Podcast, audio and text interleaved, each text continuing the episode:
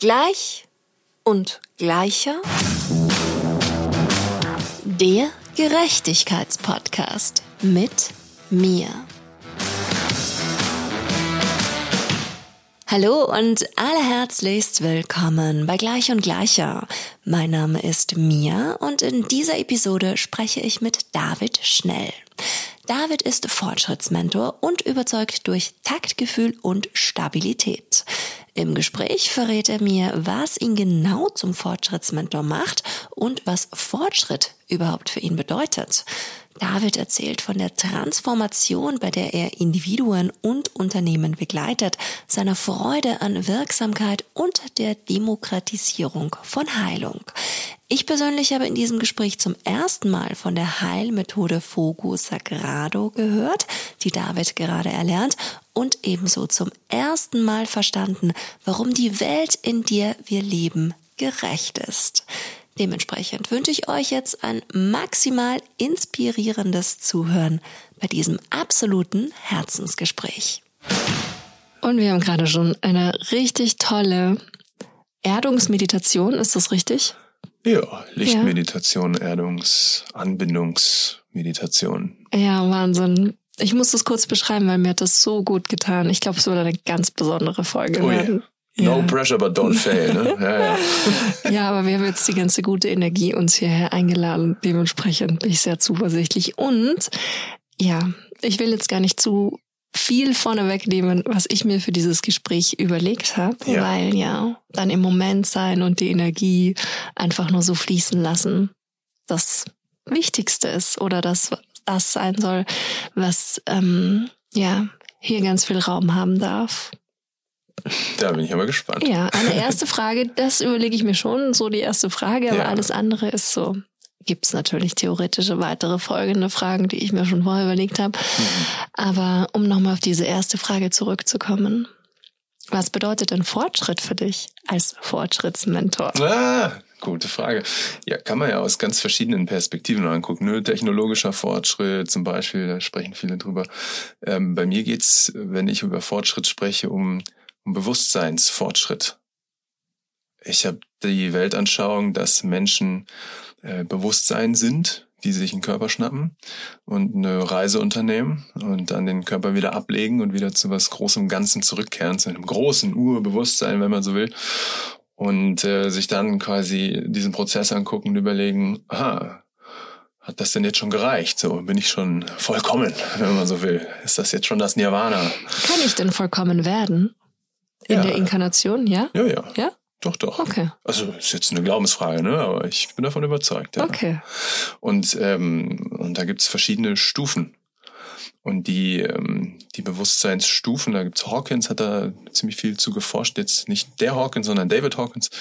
Und der, der beschreibt da so, ich weiß nicht, ich glaube elf, elf Bewusstseinsstufen, in denen man die Hauptrolle spielen kann. Ne? Und, und je nachdem, was man so an an Ereignissen erlebt, kann es sein, dass man äh, in, in alte Bewusstseins, niedrige Bewusstseinsstufen zurückfällt. Und da, ich meine, kennen wir alle Stress, ja? Du kannst irgendwie in, in Stressmuster verfallen und dann kannst du entweder kämpfen, äh, flüchten oder in die Starre gehen. Und der unterscheidet das halt nochmal sehr spezifischer. Also er sagt dann, äh, der Kampf ist zum Beispiel Wut oder Begierde oder Stolz, ne, so Hochmut, andere klein machen, um sich groß zu machen. Das ist so Kampf. Und ähm, ganz unten, die niedrigsten Bewusstseinsstufen wären dann sowas wie Erdulden, äh, sich zu schämen, sich nicht zu akzeptieren, wie man ist, Angst zu haben, ausgegrenzt zu werden von äh, dem Kollektiv und sich dann auch vielleicht die Schuld zu geben. Und ähm, ja, und zwischendrin gibt's dann sowas wie Hoffnungslosigkeit und Angst, was er dann halt ne, als, als Flucht bezeichnen würde. Und ähm, dann gibt's halt ganz viele, ich sag mal, nicht stressbehaftete Bewusstseinsebenen, wie Mut, Bereitschaft, auch sowas wie Neutralität und dann auch Akzeptanz und dann auch vielleicht ein Verständnis zu erlangen. Ah, wie ist denn das passiert? Was passiert ja eigentlich so? Und dann festzustellen, ach so, wenn man genau hinguckt, dann ist, glaube ich, ganz, ganz viel von dem, was wir hier so empfinden, ähm, Ausdruck von Liebe, auch wenn das manchmal scheiße verpackt ist. Aber ganz, ganz tief drin, glaube ich, ähm, sind Menschen liebevolle Wesen, die, die einfach, ja, einfach manchmal nicht anders können, wenn sie in ihren Stressmustern sind, dann nur auf sich zu gucken und dann vielleicht auch, ich sag mal, unmenschliches Verhalten zu zeigen, aber ganz tief drin steckt da immer eine Art von, eigentlich wollen sie Liebe, aber kriegen es gerade halt nicht ausgedrückt. Und wenn, wenn du das sehen kannst, dann, dann ist es, ist das Leben so viel entspannter, weil dann ist das alles irgendwie nicht so mit böser Absicht behaftet, dieses Verhalten, sondern ich kann das, ich kann das zur Kenntnis nehmen und ich kann auch sagen, nee, das passt mir nicht und kann das auch vielleicht irgendwie ähm, in gewisser Weise zurechtweisen, ne, wenn es mich schaden würde. Aber ich kann dann auch, ich muss dann nicht selber wütend werden, ich muss nicht selber in, in, in Stress ähm, verfallen. Und ja, die Konsequenz davon ist dann häufig, dass wir wieder zu unserem Ursprung zurückkommen. Kinder kommen auf die Welt und wollen spielen und haben Freude.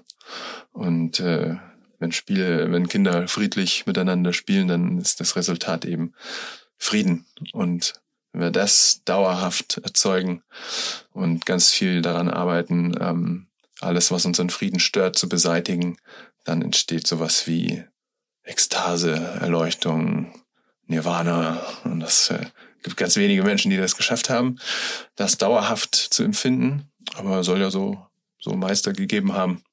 Ähm, jo, Jesus zum Beispiel. er ist kein Christ, so kein religiöser Christ oder so, aber die Idee von Jesus finde ich schon sehr cool. Und ähm, und jetzt um die Frage zu beantworten, Fortschrittsmentor, was heißt Fortschritt für mich? Ist einfach ein, ein sich damit auseinandersetzen und die eigenen Gedanken, Emotionen und Verhaltensmuster zu hinterfragen und zu gucken, hey, kriege ich das nicht liebevoller hin? Kriege ich das nicht freudvoller hin? Kriege ich das nicht friedvoller hin? Und ähm, da Menschen zu begleiten, diesen Prozess zu gestalten ähm, und den Mut aufzubringen, sich den Stressmustern zu stellen und sie zu überwinden. Mhm. Äh, die haben nämlich immer eine Funktion und die ist vielleicht aber heute nicht mehr, nicht mehr relevant. Ne? Und ähm, das alleine zu machen, ist wahnsinnig schwierig. Und äh, da Menschen einfach behilflich zu sein, ist meine Rolle als Fortschrittsmentor. Hm, okay.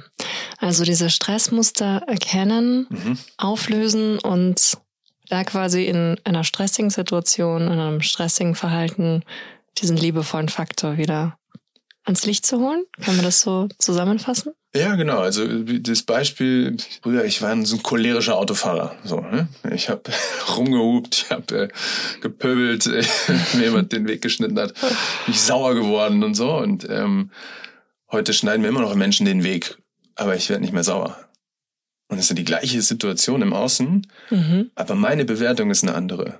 Und das Resultat ist, ich ich, ich spüre keine Wut.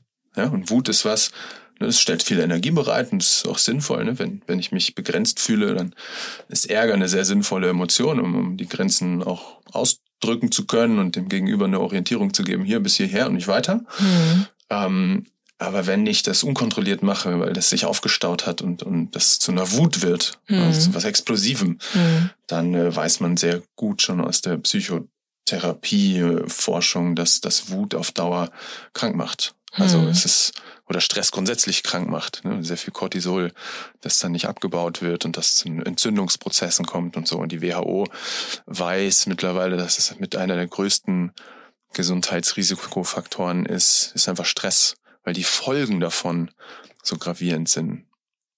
Und ich meine, jetzt nennt es nicht Bewusstseinserweiterung, sondern einfach nur Stressfreiheit. Dann kriegen wir vielleicht noch die Menschen abgeholt, die denken, also was bist denn du für ein Spinner? Redest hier irgendwas von Erleuchtung. ähm, muss ich gar nicht so nennen, ja. Ähm, aber ich tue es gerne, weil ich finde, das kommt der Realität näher. Ja. Ja, total. War das bei dir immer schon so, dass du quasi so eine Offenheit, so, sagen wir mal, erleuchteten spirituellen Themen gegenüber hattest oder hattest du da so ein, nee? Nein. Wie war das? Meine Eltern sind da eher auf dieser Schiene unterwegs. Ähm, und ich habe das zwischenzeitlich total abgelehnt. Ähm, weil mich das getrennt hätte von ganz vielen Freundinnen und Freunden in meinem Alter. Mhm. Das habe ich natürlich damals nicht gecheckt, ne, dass mich das trennen würde oder sonst irgendwas, sondern es war halt komisch, war halt seltsam, war halt anders als jetzt äh, die Mehrheit. Und es hat auch nicht zu dem Wissen gepasst, was irgendwie in der Schule erzählt wird und so. Und ähm, ich dachte einfach, es ein Spinner. Die spinnen halt so, ne? Meine Eltern sind verrückt. ähm, ja, und, und bis halt, und ich glaube, ja, im Nachhinein ist es ein großes Glück, dass mir verrückte Sachen passiert sind, die die jetzt mit dem normalen Schulwissen nicht so wirklich erklärbar waren. Ähm, ist mir halt passiert oder, oder, oder keine Ahnung, dann viel gelesen auch über irgendwie Wunderheilungen und so und dann kann sich das keiner erklären und ich denke mir so, hä, aber also nur weil wir es nicht verstehen, heißt ja nicht, dass es Mechanismen gibt, die einfach vielleicht viel größer sind und viel komplexer als unser Erbsenhirn das verstehen kann. Ich meine, die Natur ist so derbe ausgecheckt. Also was, wie genial das ist, dass so ein Baum wachsen kann. Da müssen irgendwie, was muss da alles passieren? Der Mineralstoffe muss erst so ein Wurm, erst muss erst die, die Erde fressen und kacken. Und nur wenn er gekackt hat, dann kommen da so kleine Mikroben und, und haben da Bock drauf und bringen die Mineralstoffe dann zu den Baumwurzeln, aber nur weil die Baumwurzeln den Zucker gibt. Also diese Mikroben sind koksüchtige kleine Biester, äh, die zu, Bock auf Zucker haben. so. Und nur deswegen, und es sind Milliarden an Viechern, die dann da diese Wurzeln da bespaßen, ähm, und dann kommen die da in einem jahrhundertelangen Prozess teilweise, wachsen dann die Bäume und äh, bringen irgendwelche Knospen raus, wo sie hundertfach zu viel machen, damit ganz, ganz viele Bienen davon leben können, damit ein einziger Samen wieder irgendwo landet, um noch so einen Baum zu erzeugen. Und Nebenprodukt ist, dass wir davon essen können. Also so, welcher Mensch kann sich das ausgedacht haben? Ich kenne keinen. Und ich glaube, diese Demut anzuerkennen, dass, dass die Natur viel krasser ist, als wir das checken können, ähm, hat total geholfen, bei mir zumindest, mein, ich sag mal, meine, meine Offenheit zurückzuerlangen und das mal nicht auszuschließen, sondern einfach anzuerkennen, okay, ich habe gar keine Ahnung. Ich, ich weiß einfach nichts. Ich gehe in die Quantenphysik rein und denke mir so, warum ist denn eigentlich alles? Warum, warum, warum? Und dann kommst du da irgendwie zum Doppelspaltexperiment und ob jetzt ein Quant eine Welle ist oder eine Quanten, äh, wie sagt man da, Konfiguration aufweist, hängt vom Beobachter ab. Hä? Also irgendwie Bewusstsein scheint das zu beeinflussen oder auch nicht. Da ist sich die Wissenschaft ja überhaupt nicht einig. Dann haben sie das Experiment nachgebaut mit ganz vielen Tausenden von Menschen, die einfach nur ganz weit weg von dieser Apparatur saßen und nur gedacht haben, wurden trainiert, was zu denken. Und dann hat es diesen Effekt trotzdem gezeigt, ne, dass die Welle Welle war, anstatt dass sie Quant war oder andersrum. Ich weiß es immer nicht. Ähm, und dann gibt's wieder eine Metastudie, die diesen Effekt nicht findet. Aber die Wissenschaft ist sich einfach schlichtweg nicht einig. Und das hat für mich total geholfen zu sagen, ah, okay, ich muss es nicht verstehen. Ich kann es einfach beobachten und diese Effekte zulassen und einfach akzeptieren, dass es da was gibt. Und ja, und das hat sich dann mit der Zeit entwickelt, würde ich sagen. Ähm, war nicht von Anfang an so, nein. Und jetzt machst du doch gerade noch eine Ausbildung, die auch sehr in diese Richtung geht, oder? Ja, genau. Ich habe ähm, ich hab lange als Unternehmensberater gearbeitet, als Angestellter, weil das Thema Entwicklung, ich kannte die Praxis meiner Eltern bei des Psychotherapeuten und da war diese individuelle Entwicklung war für mich irgendwie klar. Aber alle redeten immer von dieser Wirtschaft und die Wirtschaft ist so mächtig und da ist so viel Geld und so viel Freiheit und so und das hat mich schon immer angezogen. Und außerdem finde ich Macht geil, wenn wir sie zum Positiven nutzen. Das macht ja richtig cool. Und ähm, in der Wirtschaft kannst du halt viel positive Macht nutzen.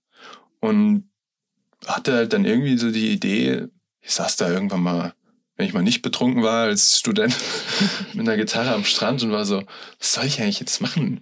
Jetzt bin ich nicht blöd, jetzt ähm, vermeintlich irgendwie ein bisschen schlauer als vielleicht viele andere und so, dann kommt mit Kraft nicht auch große Verantwortung einher. Ich habe Spider-Man geguckt und hat dieser Onkel das gesagt und das war ein Satz, der mich echt geprägt hat. Da war ich so, habe ich da nicht eine Pflicht, auch das irgendwie jetzt nicht nur für mich einzusetzen, sondern vielleicht auch für was Größeres so. Und dann dachte ich mir, ja, Change Management, Firmen irgendwie mehr menschlicher machen, ähm, Führungskräften irgendwie zeigen, dass es auch liebevoll geht oder so, ne? Irgendwie so ein Gutmenschentum in mir hat schon immer gesagt, mach das mal. Ähm, war ich sehr ernüchtert, wie die Möglichkeiten so sind, aber habe mein Bestes getan immer mal wieder. Äh, und bin dann aber nach paar Jahren der Begleitung von auch sehr großen Unternehmen und kleinen Unternehmen und ganz verschiedensten Organisationen irgendwie dahin gekommen, dass so richtig tiefe Veränderungen fängt beim Individuum an. Und habe dann die Ausbildung zum Psychotherapeuten doch noch irgendwann gemacht. Da hat sich mein Papa ganz toll gefreut, dass doch irgendjemand von uns fünf Kindern da in die Fußstapfen steigt. ähm, und dann bin ich da nach zwei Jahren, ist jetzt noch nicht so lange her, ähm, an den Punkt gekommen, wo ich gemerkt habe, diese Methoden, die ich da gelernt habe, die sind, die sind gut ne, für, ich sag mal, wenn die Patienten sich im Klaren darüber sind, wann ist es entstanden, was ist da konkret passiert, ähm, dann kannst du das super bearbeiten. Ne? Da gibt's so Techniken wie EMDR, da kannst du einmalige Traumata, irgendwelche Erlebnisse, die einmalig waren, in ganz, ganz wenigen Sitzungen, teilweise in einer Sitzung ablösen und dann ist dieser Stress aus dem System draußen. Wenn jetzt aber die Ursache von dem Stress in den ersten drei Jahren passiert ist, wo wir keine Ahnung von haben, äh, dann dann ist es ganz schwer, an die Ursache ranzukommen. Und dann machst du, arbeitest du an ähnlichen Gehirnmustern, die an Verzweigungen, sage ich jetzt mal, neurologisch, wenn du es dir so vorstellst. Aber den Urpfad, wann das entstanden ist, ähm, an den kommst du ganz schwer ran.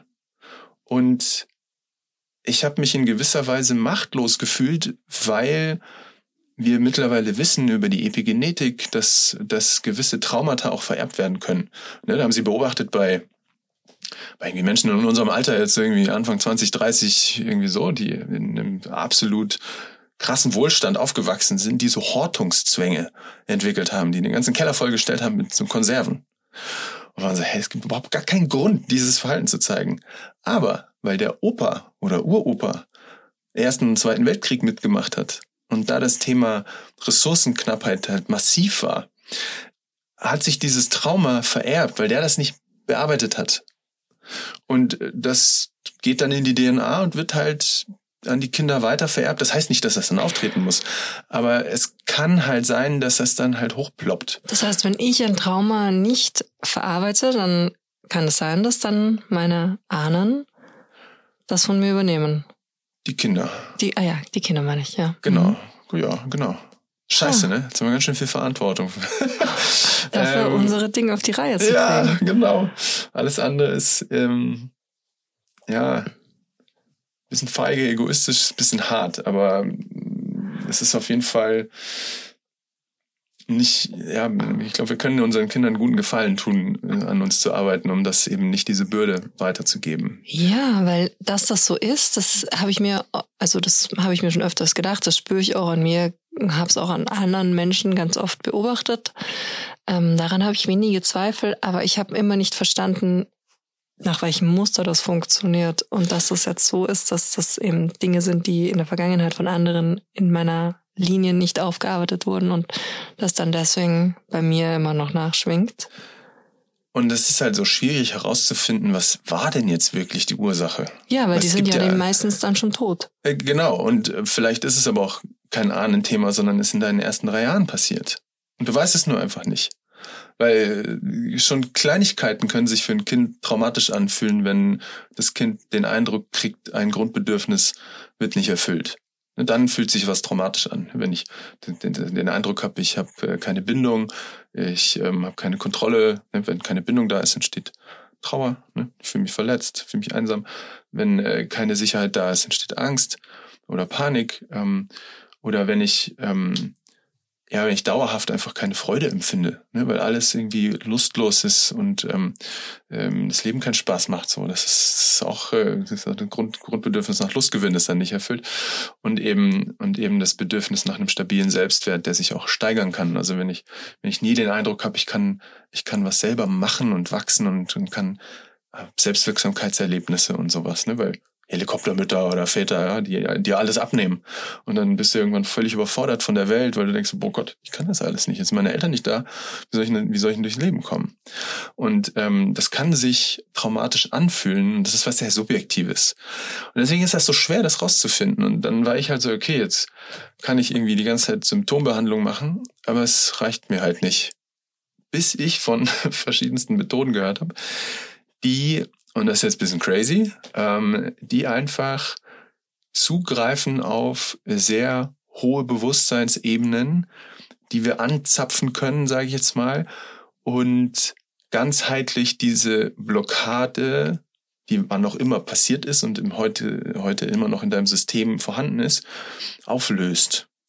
Und äh, das ist eine Technik, die ähm, kommt aus dem brasilianischen Urwald äh, und ist so eine alte schamanistische Methode, nennt sich Fogo Sagrado, heiliges Feuer. Und ich bin total geflasht, wie effektiv das ist. Ich habe eine Sitzung gemacht zu meiner Stimme. Ich bin nebenher Musiker und, und habe ganz lange schon gesungen in der Hochzeitsband, habe die auch immer noch und habe ein, ein, kleines Soloprojekt, ähm, das ich auf Eis gelegt, gelegt habe, weil ich mit meiner Stimme nicht klarkomme. Ich habe jahrelang jetzt dann noch Gesangsunterricht versucht und so, weil ich immer so Druck auf dem Hals hatte und irgendwie so einen Druck auf der Kehle. Und dann, dann, dann entsteht Stress im Halsmuskel und dann äh, ist es nicht locker und dann äh, schwingen die Stimmbänder nicht so, wie sie könnten.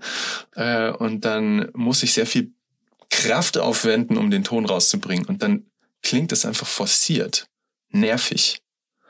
Und äh, ich war, ich war wirklich so, okay, ich glaube, bringt mir jetzt diese, dieser normale Weg bringt mir nichts mehr. Ich habe doch therapeutische Methoden schon drauf angewendet und so. Ich komme da nicht weiter. Ähm, und habe dann von dieser Technik gehört und habe eine Sitzung gemacht. Und seitdem ist die, seitdem kann ich Vibrato richtig gut. Das konnte ich vorher nicht wirklich. Also es war immer so, mega forciert halt so, ne? Ja. Und dann klingt's halt so, ja, okay, ist ein Vibrator, aber es ist halt nicht schön. Und äh, nach dieser einen Sitzung hat sich so unglaublich viel gelöst, ähm, dass ich total neugierig bin, jetzt diese Technik zu, zu, ähm, äh, zu erkunden und zu gucken, was, was sind da die Möglichkeiten, was sind die Grenzen auch. Ne? Also ich kann jetzt noch nicht so viel drüber sagen. Ich kann natürlich nur das wiederholen, was ich gehört habe, ähm, dass zum Beispiel das Thema Allergie nach ein, zwei Sitzungen weg ist oder so. Ich meine, das muss man sich mal vorstellen. Da gehst du sonst zum Schulmediziner und der packt dir halt monatelang eine Spritze rein, macht systematische Desensibilisierung und dann vielleicht ist eine Besserung da. Oder kriegst ganz gut den Griff, glaube ich sogar mittlerweile, bin ich nicht, mich nicht so up to date.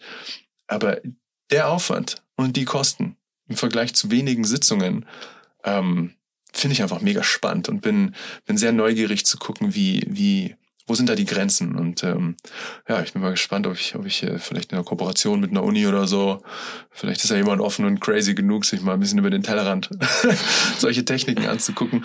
Und äh, was ich beobachte, ist, dass diese, ja, ich sag mal, dieses, ich nenne es jetzt mal altes Wissen oder Weisheit, die die indigenen Völker überall auf der Welt seit Jahrtausenden schon praktizieren. Das ist ja auch komisch, ne? Chinesische Heilmedizin untersuchen die westlichen Studien und dann merken, ah, ist ja voll, voll effektiv, interessant, vielleicht ist da ja was dran. Ach so, die hatten gar keine Wissenschaft damals. Ah, vielleicht sind die anders an dieses Wissen gekommen und nicht über den Verstand, der vielleicht gar nicht so schlau ist, wie wir mal denken. Ähm, da passiert ganz viel und es kommen zum Beispiel eine andere, eine andere Bewegung, die immer größer wird, die ich so beobachte, ist das ganze Thema Akasha-Chronik-Reading. Und die berichten von ähnlichen Effekten. Also irgendwie eine Sitzung und Allergie weg oder so. Und ich denke mir so, okay, ja, bin ich schon neugierig so, ich will das schon angucken. Und habe jetzt, ähm, habe jetzt in eineinhalb Wochen jemanden gefunden, die das macht und habe gesagt, weißt du, weißt du, wie wir das machen? Du kommst in meinen Podcast, wir reden ein bisschen so übereinander und dann machst du mit mir eine Live-Session zu meiner Pferdeallergie.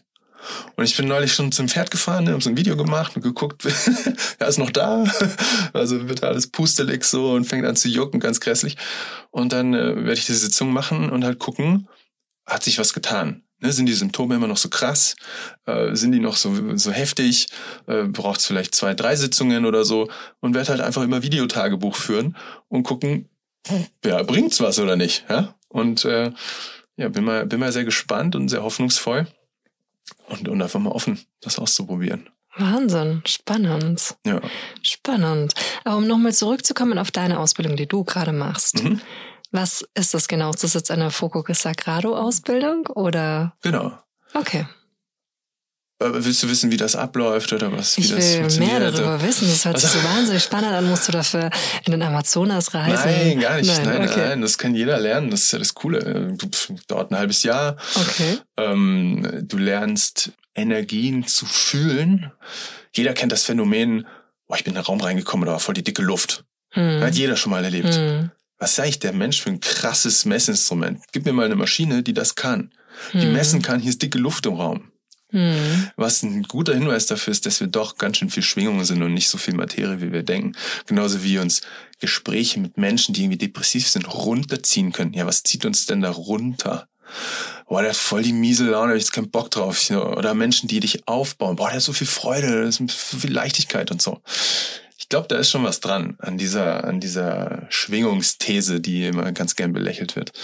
Ähm, und, und du lernst einfach wieder mehr zu fühlen. Mhm. Wir werden so gedrillt, unseren Kopf einzusetzen. Hm. In der Schule, man muss ganz viel kognitiv machen und lernen und lesen und rechnen und Tests und so weiter. Und äh, das ist ja alles schön und gut, ne? ich will das gar nicht abwerten. Es, solange aber dann dieses ganze Spüren nicht mittrainiert wird, fehlt uns halt ganz viel. Und, und ich sag mal, wir alle kennen auch dieses Erleben, ja, da passt die Chemie einfach. Hm. Ich habe mich sofort mit dem verstanden. Hm. Obwohl man sich gar nicht kennt. Und dann denkt man Mhm. so, hey, wie kann das sein?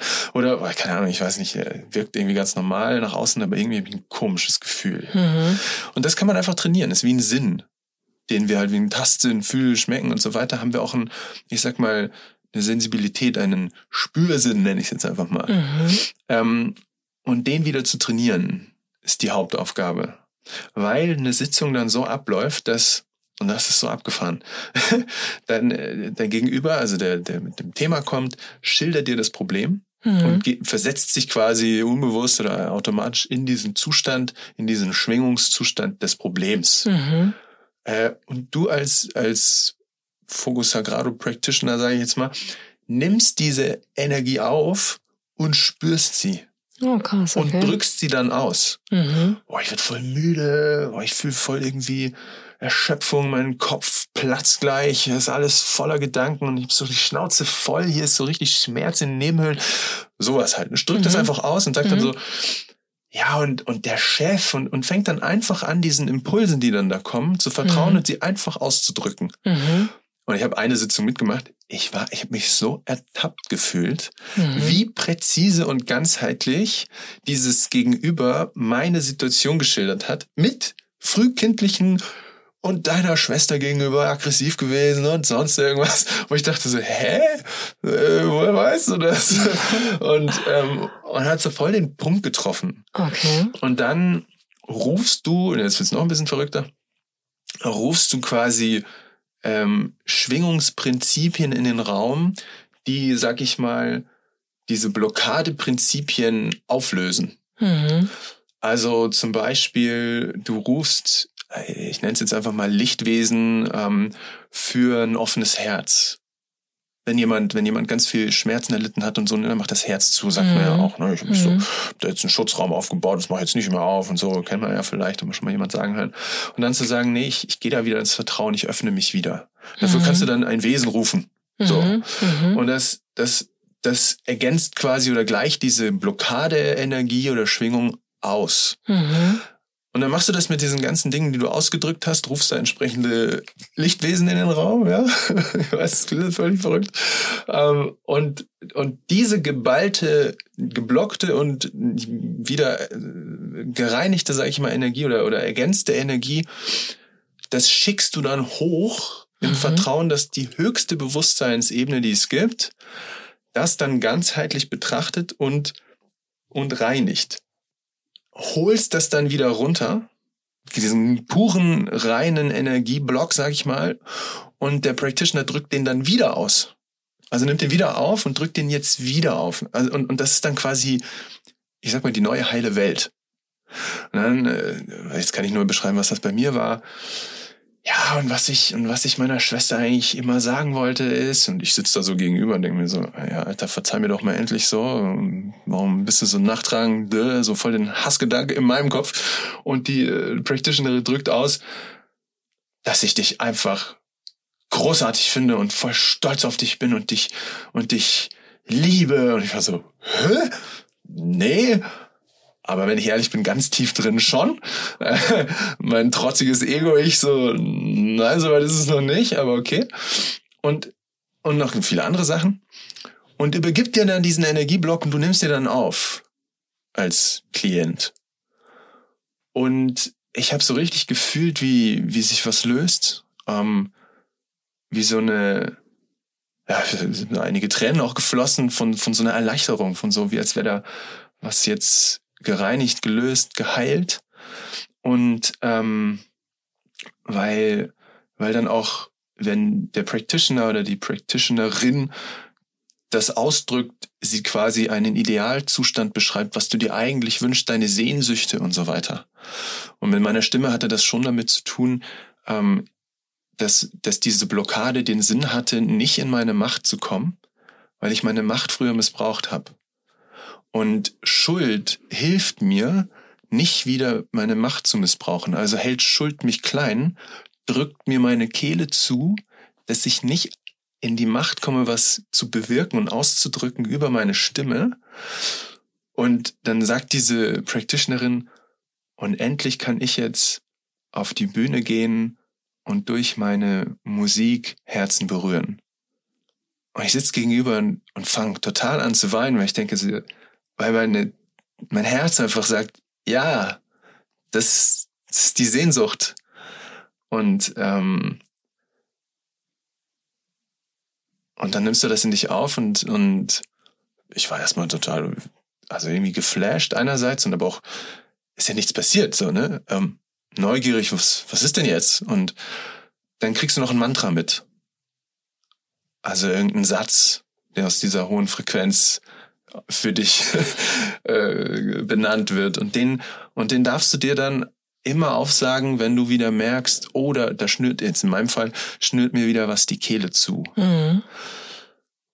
Und dann saßen wir da so in dieser, in dieser Ausbildungsrunde und, und zehn Minuten später, weil die Ausbilderin auch meinte, oh, sing doch mal was. Und ich war so, hm, wartet doch mal ein bisschen noch so, ich darf jetzt erstmal noch arbeiten, ich musste das auch irgendwie verarbeiten und so.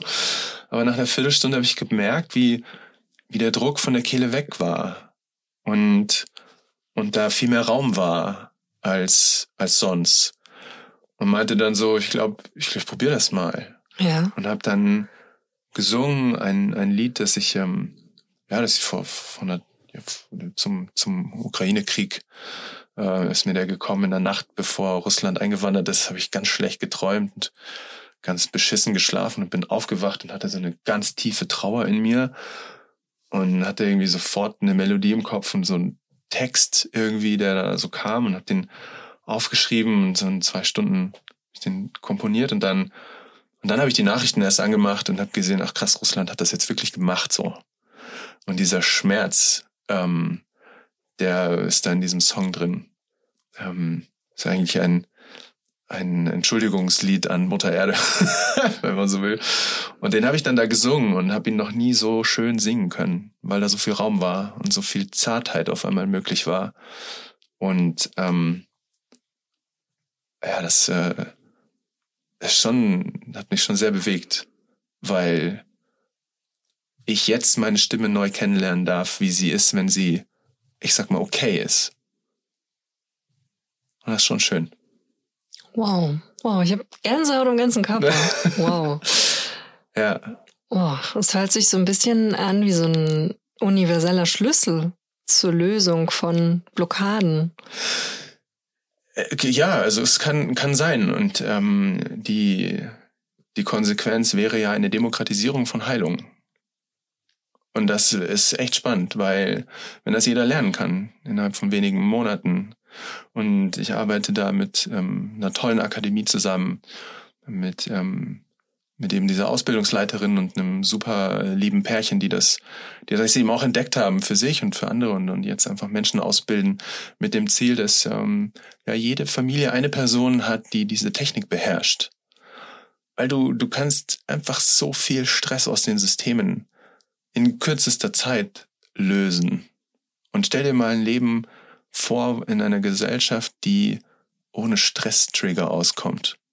wenn alle gelassen sind.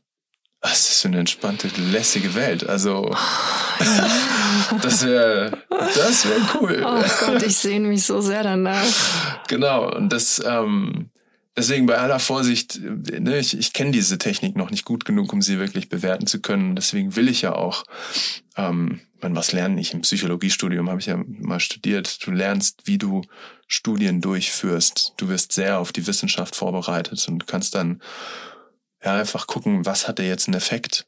Und ähm, ich habe sehr große Lust drauf in Kooperation mit dieser Akademie und und irgendeiner ja irgendeiner Uni, die die die freigeistig genug ist. Weiß nicht, ob es eine Universität gibt, aber vielleicht gibt es irgendwelche Stiftungsunis von irgendwelchen Mäzenen, die Bock haben, irgendwie, irgendwie, ja, irgendwie die Welt einen Ticken besser zu machen und dafür dann die Gelder bereitstellen oder so. Vielleicht gibt's ja sowas. Ähm, Shoutout an der Stelle.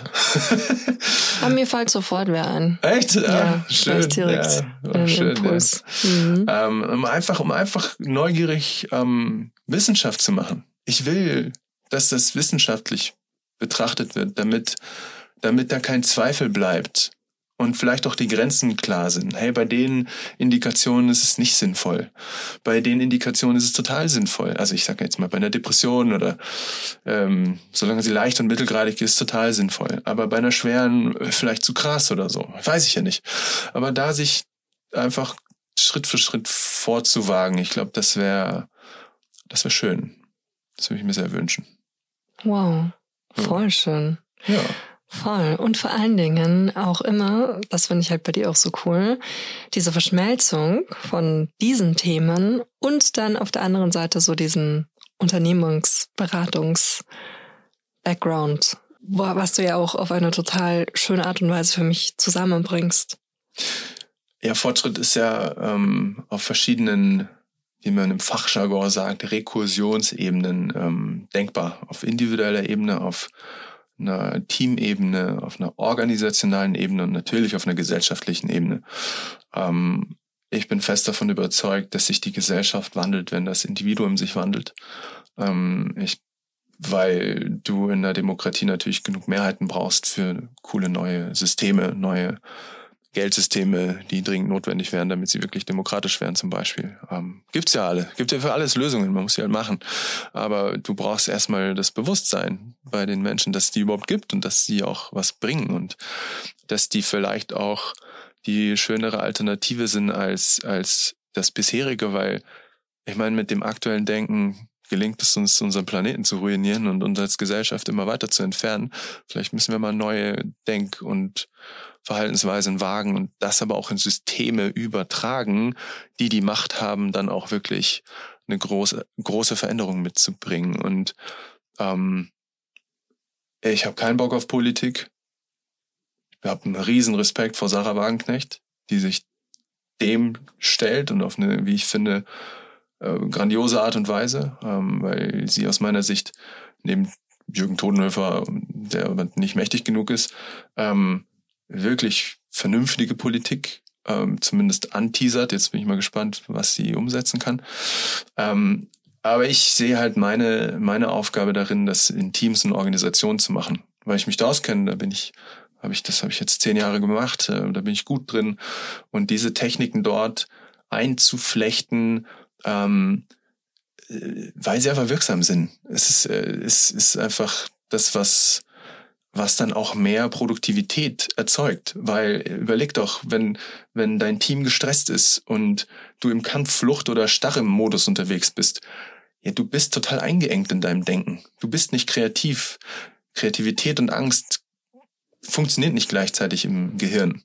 Ähm, das heißt, wenn du, wenn du ein schlagfertiges Team haben willst, ich vergleiche gerne immer dieses, die WM 2014, ja, wo Deutschland gewonnen hat, da war eine Lockerheit in dem Team, die hatten einen richtig geilen Teamgeist, die haben sogar gesoffen abends. Ich meine, Höchstleistungssportler, aber die ganze Welt guckt da drauf und die haben sich sogar das erlaubt, ja, weil die gesagt haben, das war die Bombenstimmung, da war so viel Freude eine der höchsten Bewusstseinsstufen, äh, die sich dann, wenn du dann auch noch Erfolg hast, zur Ekstase entlädt. Also das ist ja wirklich, ganze Stadien rasten dann aus.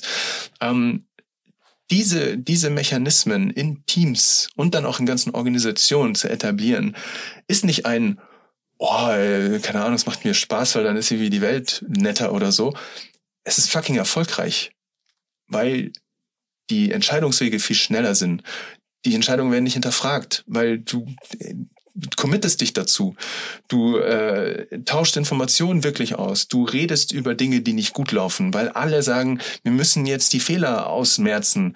Äh, und dann gebe ich lieber meinen Fehler zu, anstatt hier gut dazustehen, sondern es geht um das große Ganze. Ich bin nur ein Teil davon. Ähm, du äh, Informationswege habe ich schon, Entscheidungssystem habe ich schon, Belohnungs- und Treusystem, ja genau, Fehlerkultur. All diese Dinge, diese, ich sag mal, soften Faktoren, die aber ein Zusammenspiel ermöglichen und vor allem gut machen, ähm, kannst du durch diese Techniken eben viel, viel schneller in Einklang bringen als über, ich sag mal, die, die klassischen Methoden. Und deswegen ist das nicht nur ein äh, verrückter esoterischer Kram, sondern es ist einfach effektiv. Amen. Wahnsinn. Wahnsinn, ja. Also ich bin gerade so, wow. Alle, die ich kenne, die irgendwie an ihre Grenzen stoßen, sollten sich von dir beraten lassen. Das denke ich mir gerade. so persönlich. Ja, gerne. Also äh, gerne, wenn, ähm, äh, wenn, ich sag mal, die, wenn da jetzt eine Resonanz spürbar ist, im Sinne von, es zieht mich dahin. Ähm, und, und wenn da, ich sag mal, der Raum im Leben gerade da ist, sich auf Veränderung einzustellen. Weil das ist ja für Individuen und für Unternehmen, oder? Das ist ja allgegenwärtig, sowohl als auch. Genau. Auf der individuellen Ebene ist meine Zielgruppe vor allem, ähm, sind das Personen, die mal wieder Single sind und checken, scheiße, ich kann es nicht, jetzt ist jetzt das dritte Mal. Äh, dieselben Muster, die jetzt da irgendwie auftauchen. Ich kann es jetzt nicht nur auf meinen Ex oder meine Ex schieben, vielleicht habe ich einen Anteil dran. Und ich bin fest davon überzeugt, dass diese Anteile immer wieder hochkommen, damit sie erlöst werden. Und wenn du es dir nicht anguckst, dann ist die nächste Beziehung genau die richtige, um genau dieses Muster wieder hochzuholen. ähm, ja, das passiert dir immer wieder. Genau, ja. ja. das ist nun mal ein Grundprinzip. Ja. Und wenn du sagst, boah, ich habe da kein, ich kann nicht mehr, aber ich will Familie und ich will Harmonie äh, und ich will irgendwie ein friedliches Miteinander. Aber es gelingt mir nicht, weil da immer diese Themen hochkommen.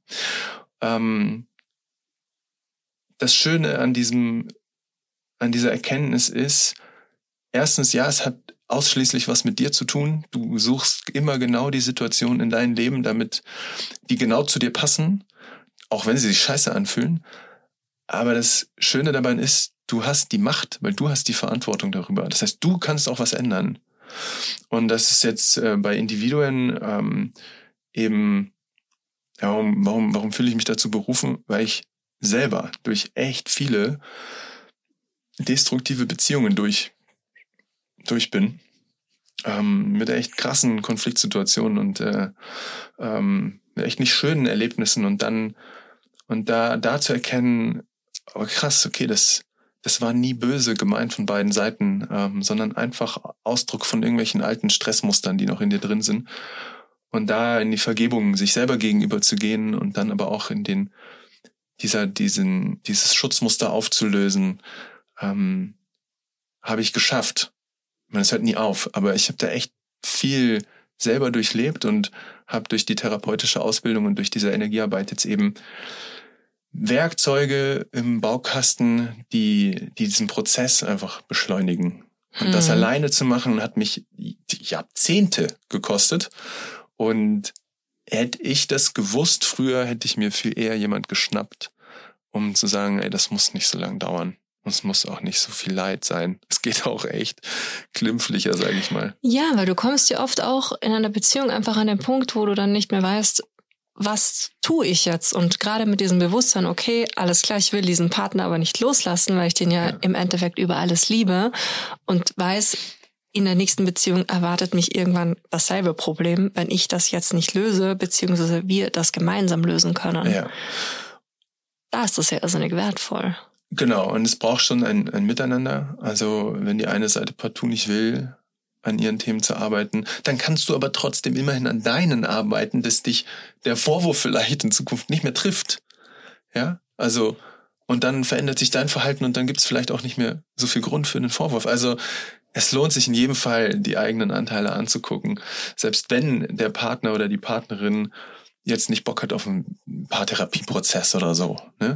Und wenn du dann aber merkst, nach, nach, nach irgendwie so und so viel Zeit, das Gegenüber will sich einfach partout nicht mitentwickeln, mh, hm, ja, dann wird's, dann wird's schon schwierig, weil, ähm, weil dann die Lebendigkeit in der Beziehung langsam verloren geht. Hm. Weil damit sich das gemeinsame Drittel aufregend frisch sich wieder neu verliebend anfühlen kann, ist es nötig, dass sich die individuellen Drittel, also mein Drittel, dein Drittel, auch entwickeln, damit wir wieder, damit wir neue Personen werden und uns wieder neu verlieben können. Und wenn da das eine sich gar nicht entwickelt, ja, dann wird es für den anderen einfach langweilig. Und dann ist die Erotik irgendwann weg und dann, ja, suche ich mir die halt woanders oder so. Und ähm, ja, das ist dann halt nicht mehr so ein schönes Miteinander, glaube ich. Und das ähm, ähm, gibt aber kein, kein Recht, das Gegenüber zu zwingen, diesen Prozess zu machen. Und das habe ich lange nicht verstanden. ähm, äh, tut mir auch echt leid im Nachhinein. Ähm, aber dann ist es vielleicht auch einfach nicht mehr die richtige Beziehung. Hm. Dann war das ein schöner Lebensabschnitt, für den es genau gepasst hat. Und dann trennt man sich halt. Ja, aber eben so. im Guten mit dem Bewusstsein, dass das genau. eben eine schöne Zeit war, aber jetzt halt andere Herausforderungen auf die jeweiligen Individuen warten. Genau. Ja. Und ich sag mal, solange das Gegenüber diese Bereitschaft hat, an sich zu arbeiten, kann es sein, dass es halt länger dauert, aber Mai. Man kann diese Prozesse in der Geschwindigkeit nicht vergleichen, das wäre nicht fair. Und dann, ja, es ist trotzdem, es ist trotzdem schön. So. Und jetzt auf, auf Teams und Organisationen zu sprechen oder ähm, darüber zu reden, ähm, wenn wenn es nicht fließt, ne, wenn die Organisation oder das Team irgendwo stecken bleibt, Erfolg kommt nicht, kommt nicht voran oder sonst irgendwas, ist das meistens Ausdruck von aufgestauter Emotion, Energie in Bewegung, wenn ich die unterdrücke, äh, Emotion, dann ähm, dann fließt es nicht. Und das unterschätzen viele, dass dieser Prozess, sich wieder miteinander auseinanderzusetzen und mal die Elefanten im Raum, die da so schwelen und eigentlich erdrückend wirken, aber keiner traut sich die anzusprechen, weil du im Alltag halt, du wirst überrollt vom Tagesgeschäft, du hast gar keinen Kopf dazu und vielleicht auch Schiss, weil du weißt gar nicht, wie ich es thematisieren soll oder ich habe keine Ahnung, wie das geht. Ähm, und ich habe vielleicht auch nicht, mir glaubt vielleicht keiner, ja, weil ich bin die Führungskraft und habe vielleicht Interessen, die nicht zu denen von den Mitarbeitenden im ersten Moment passen und dann ist es nicht so glaubwürdig. Und da ist es halt total hilfreich, äh, jemand externes zu holen, der der den Spiegel vorhalten kann, ohne eine Befürchtung zu haben, dafür den Kopf kürzer gemacht zu werden. Ein Kollege hat mir immer gesagt, ja, wir haben eine eigene Weihnachtsfeier. wir können uns auch unbeliebt machen, so. Und das ist da auch unsere Rolle. Und dann halt eben auch diesen Rahmen zu schaffen, dass mhm. ein respektvoller Austausch möglich ist. Und das, äh, was wir da gerne benutzen, ist, ähm, sich gegenseitig Rückmeldung zu sensiblen Themen zu geben. Was echt tough ist. Also zu deinen Schwächen gebe ich dir jetzt Rückmeldung. Aber nicht einfach so, sondern ich gebe dir erst Rückmeldung zu deinen Stärken. Und dann ist das so, oh, ich krieg von meinem Chef gesagt, weil ich das alles toll kann, uh, da geht mir mein Herz auf, oh, da bin ich ja viel empfänglicher und offener mich der, der liebevoll und ernsten Kritik zu stellen, weil da ein, weil da dieses Gefühl, die Haltung spürbar ist, der meint das jetzt nicht böse und auch nicht von oben herab, mhm. sondern der zeigt mir vielleicht blinde Flecken auf, die ich erkennen muss, um mich weiterzuentwickeln. Mhm. Und wenn das durchstanden ist, man mhm. sich sowas getraut hat, und hm. sich so verletzlich gezeigt hat und das nicht missbraucht wurde, hm. entsteht eine Nähe und eine Bindung, und dann kann es endlich wieder um die Sache gehen danach, ja. Und dann kannst du dich wieder reiben und dann kannst du wieder über die Sache streiten und kannst wieder auf wieder Tacheles reden und so, weil diese aufgestaute Energie gelöst ist. Hm. Und das hat was Mächtiges, sehr mächtig. Hm. Das unterschätzen einfach viele. Die Kraft, des sozialen und individuellen Kernprozesses, wie wir sagen, also des Miteinanders und der eigenen Motivation ähm, in Relation zum Aufgabenkernprozess, also das, was auf der Sachebene zu tun ist. Viele überwerten den, mhm. überbewerten den und sagen halt, ja, Hauptsache die Sache ist gemacht und äh, eine Organisation ist eine Maschine und jeder hat sein Rädchen und so und es muss halt alles gut laufen. Aber es ist halt nur ein Drittel. Wenn die Leute keinen Bock haben oder nicht fähig genug sind, dann passiert es schon nicht. Und wenn die dann auch die Informationen nicht miteinander teilen, Entscheidungen nicht gemeinsam tragen, sich gegenseitig keinen Feedback geben, Fehler zugeben und so weiter, ne, das soziale Kernprozess, ja, dann wird die Sache halt nicht gemacht. und dann äh, kommt es halt auch nicht voran als Organisation mhm. oder als Team. Mhm. Und das ähm, macht tierisch Bock, der, da diese Transformation zu erleben, weil sie so schnell spürbar ist und dann auch so schnell effektiv. Mhm. Wow, okay, schön. Schön, also wirklich auf vielen Ebenen, wo das, wo das ansetzt und wo das, wo das viel auch einfach so Heilung bringt, oder? Ja, Heilung ist so ein großes Wort. Ich, äh, ich mag einfach die Konsistenztheorie von Grave. Der hat äh, mal untersucht, so ein Psychotherapieforscher, relativ modern, 2012, glaube ich, hat er äh, sein großes Buch da geschrieben. Und der, der sagt halt, ähm, die vier Grundbedürfnisse, die ich vorhin schon nannte, wenn die erfüllt sind, entsteht ähm, Balance. Hm. Und wenn die nicht erfüllt sind, dann entsteht Dysbalance. Und dann entsteht dauerhaft auch Krankheit. Hm. Das heißt, wenn wir diese Grundbedürfnisse erfüllt kriegen, und ich denke mir halt so, Alter, kein Kind weiß das, kein Erwachsener weiß das, das sollte in der ersten Klasse Grundschulwissen sein, was macht uns eigentlich menschlich? Weil Maschinen haben keine Bedürfnisse und Tiere haben nicht so komplexe Bedürfnisse. Das ist also unser Kern. Ich meine, viele aus dem BWL kennen das vielleicht noch die Maslow-Pyramide. Mhm. Ja, unten äh, WLAN, dann äh, soziale Sicherheit und so ein Schmarrn. Physiologische Sicherheit, und jetzt habe ich ein bisschen vertauscht. Aber, ähm, aber den Zweck dahinter, dass das mit Emotionen zusammenhängt und dass die Emotionen die Sprache der, ich sag mal, der Seele sind, metaphorisch gesagt, um dich darauf hinzuweisen, hey, dir fehlt gerade was. Ach, du hast Angst? Vielleicht fehlt dir Kontrolle, Sicherheit. Ach, du spürst Ärger? Ach, du bist in deiner Freiheit begrenzt, in deiner Autonomie. Oder jemand übertritt deine Grenzen. Ach, du bist traurig? Warum fühlst du dich denn alleine? Wo ist denn dein Abschied? Wo ist denn deine Einsamkeit? Ach, du hast keine Freude? Wie du entwickelst dich nicht? Aha. Und, da, und schon hast du so schnell verstanden, wie Menschen ticken.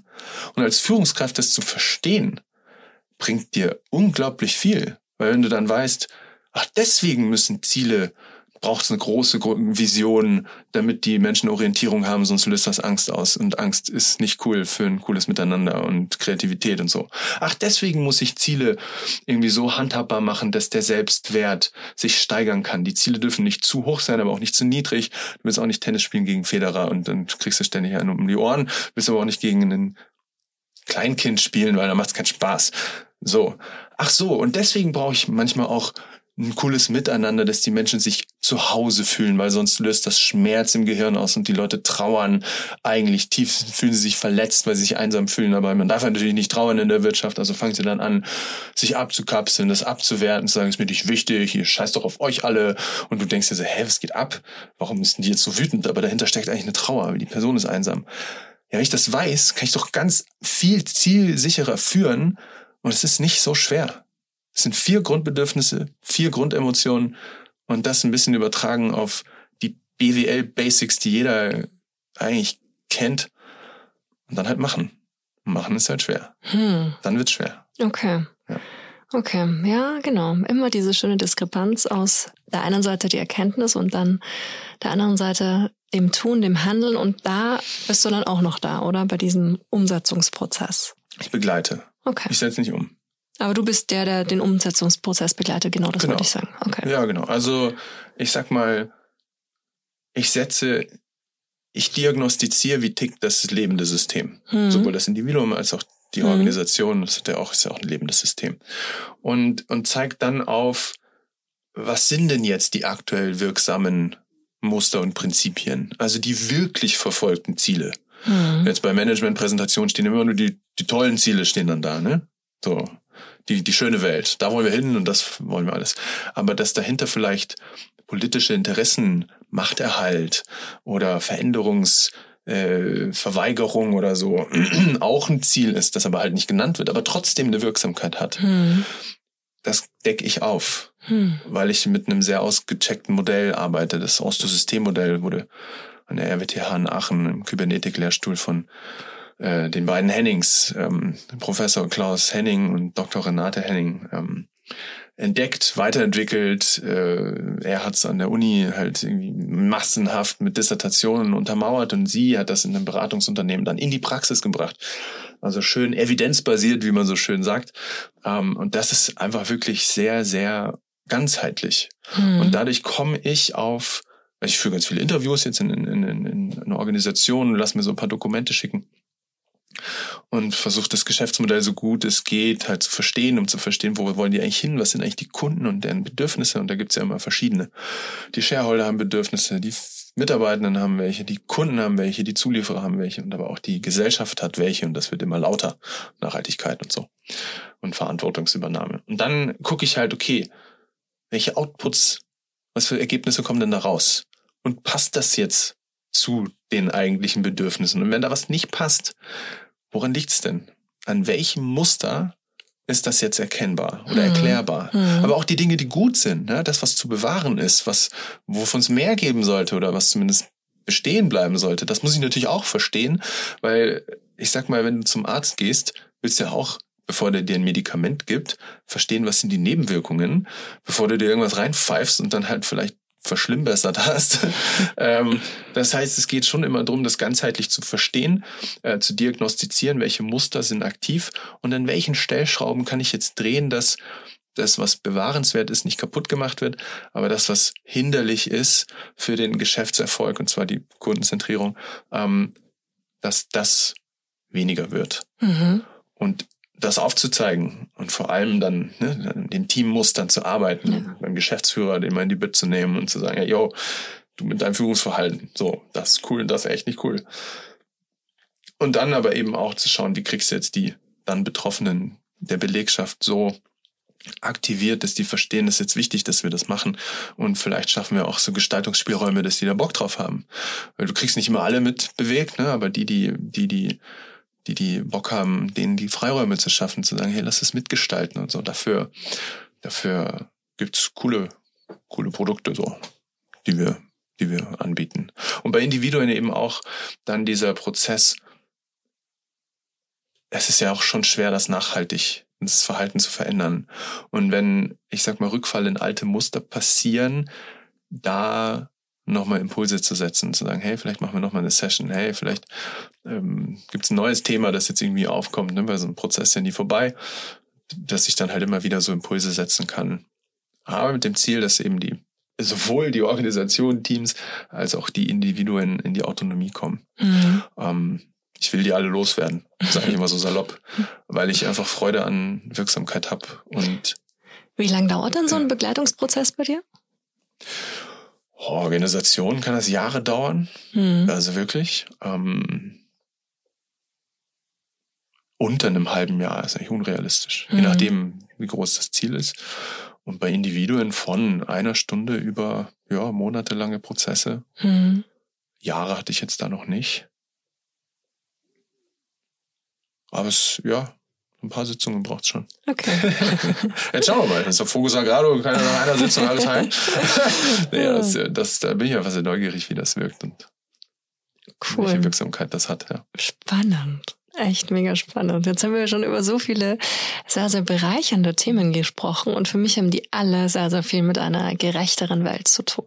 Ach Gott, ja, das noch. Das war, war doch was, war doch Ja, was. wir was. reden Ja, schon ja. fast eine Stunde lang und haben noch, Ja. also ich finde ja es, also ich habe check ja immer so im, im Hinterkopf so Mhm, der Gerechtigkeitsfilter, der bei mir auf jeden Fall immer an ist und ich finde vieles, was du schon gesagt hast, das hat sehr viel mit nachhaltigen Veränderungen zu tun, Mhm. die die Welt braucht, um Mhm. gerechter zu werden. Siehst du das auch so?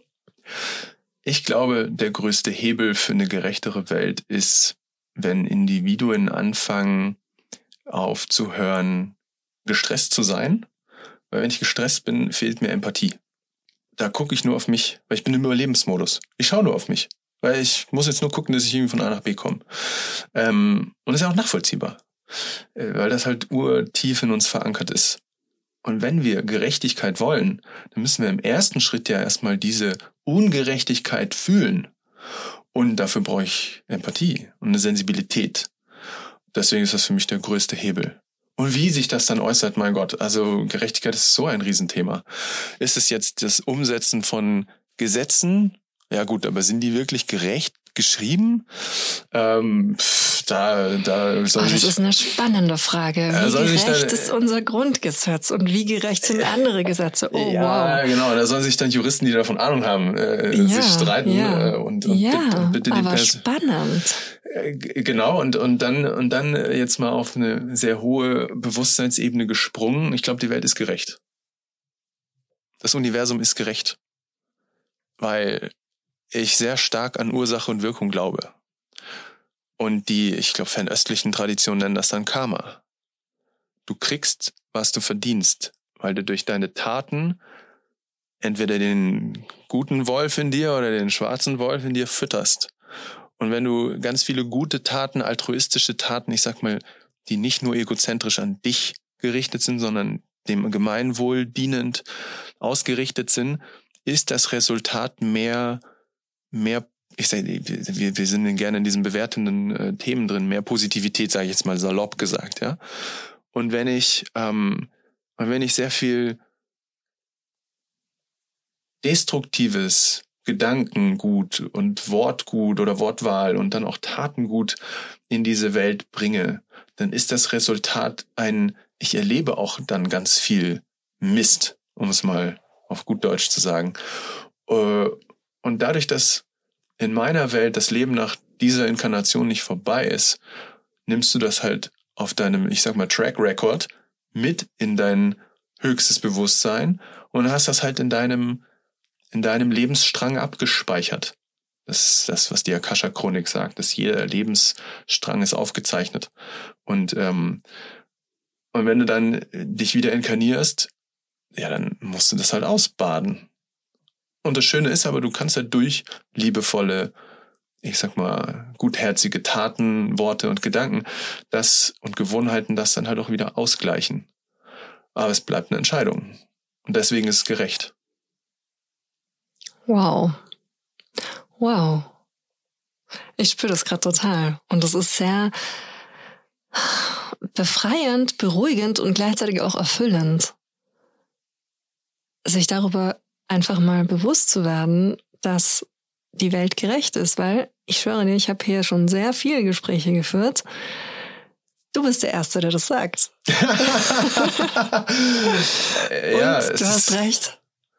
Ich, ich sehe es zumindest so. Ich, ich glaube, ja. viele denken sich, Spinner, Meinetwegen. Du hast es ja gut erklärt jetzt hier in der letzten Stunde. Deswegen finde ich, das hat durchaus ein, ein Fundament, auf dem wir aufbauen können. Und vor allen Dingen, das hat halt so was total Versöhnliches, weil ähm, im nächsten Schritt ist immer so dieser Stairway to Equality, was können wir alle tun? Aber wir haben jetzt in diesem Gespräch schon so, so, so, so viele Dinge gehört, die wir alle tun können. Und vor allen Dingen uns alleine das ins Bewusstsein zu holen. Hey, das ist gerecht.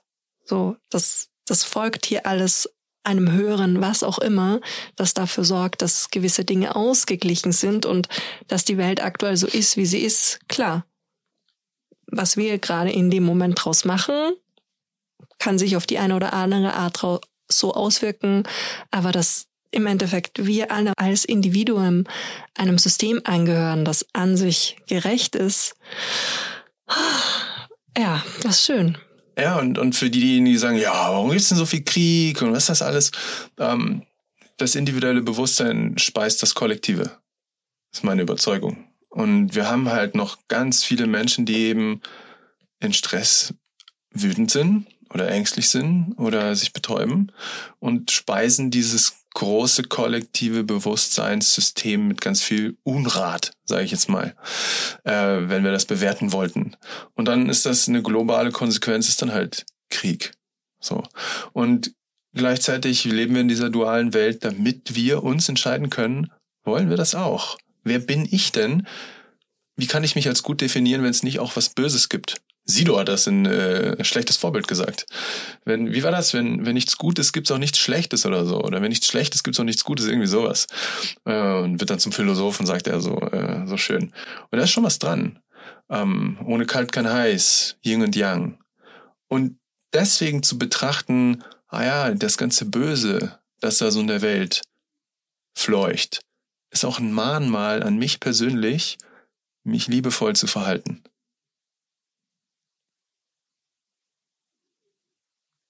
Wow. Mich liebevoll den anderen gegenüber und vor allen Dingen auch mir selbst. Genau. Bei mir fängt alles an. Ja. ja bei mir fängt alles an. Ja. Und das ist das Schöne. Ich kann, ich habe die Macht. Jeder von uns hat die. Bei sich. Ja. Anzufangen und weiterzumachen und das in die Welt zu tragen. Ja. Und das hast du auch schon so schön gesagt im Laufe dieses Gesprächs. Dieses Individuum. Wenn das umschaltet und wenn ich das schaffe, meine Welt sozusagen zu einer besseren zu machen, jetzt ganz pathetisch ausgedrückt, dass genau dann sich diese Gesellschaft ändert und genau dann genau die Dinge passieren können, die auch jetzt so dieses physisch Erlebbare noch gerechter machen, was allen dann und VorrednerInnen, ähm, was die vielleicht auch aus ihrer Perspektive oder halt zu Recht sagen, so, eh, das ist nicht gerecht, das ist nicht fair, ich bin ungerecht behandelt worden. Aber dann immer wieder genau diesen Switch hinzukriegen. Wow, und das kann ich schaffen und wenn ich es nicht alleine schaffe, dann gibt's Hilfe. Das ist auch schön. Ja. Ja. Ja. Ja. Ja. Schön. Na dann. Na dann, Problem gelöst. Frohes Stolpern. ich danke dir fürs Gespräch. Ich danke dir. Das war, das war schön. schön. Ja, danke dir. Schön. Und danke fürs Zuhören an alle. Ja, ich sag auch vielen herzlichen Dank für eure Aufmerksamkeit. Vielen herzlichen Dank fürs Zuhören. Das war Gleich und Gleicher. Der Gerechtigkeitspodcast mit mir.